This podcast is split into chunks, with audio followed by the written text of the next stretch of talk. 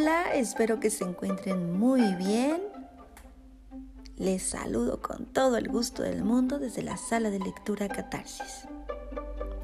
Voy a leer un fragmento de una gran obra que todos conocemos. Se llama Alicia en el País de las Maravillas, el autor Lewis Carroll.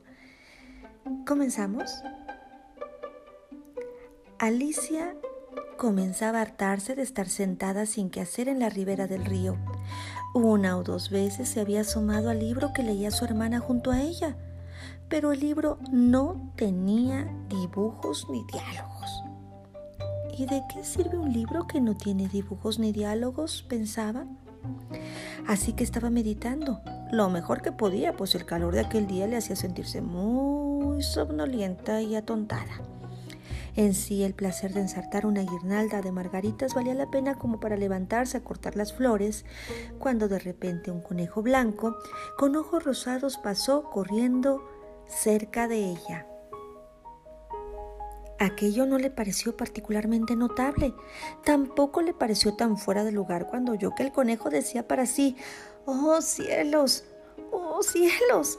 ¡Qué tarde voy a llegar! Cuando más tarde se acordó de ello, Alicia pensó que quizás debía haberle extrañado, pero en ese momento le pareció de lo más natural.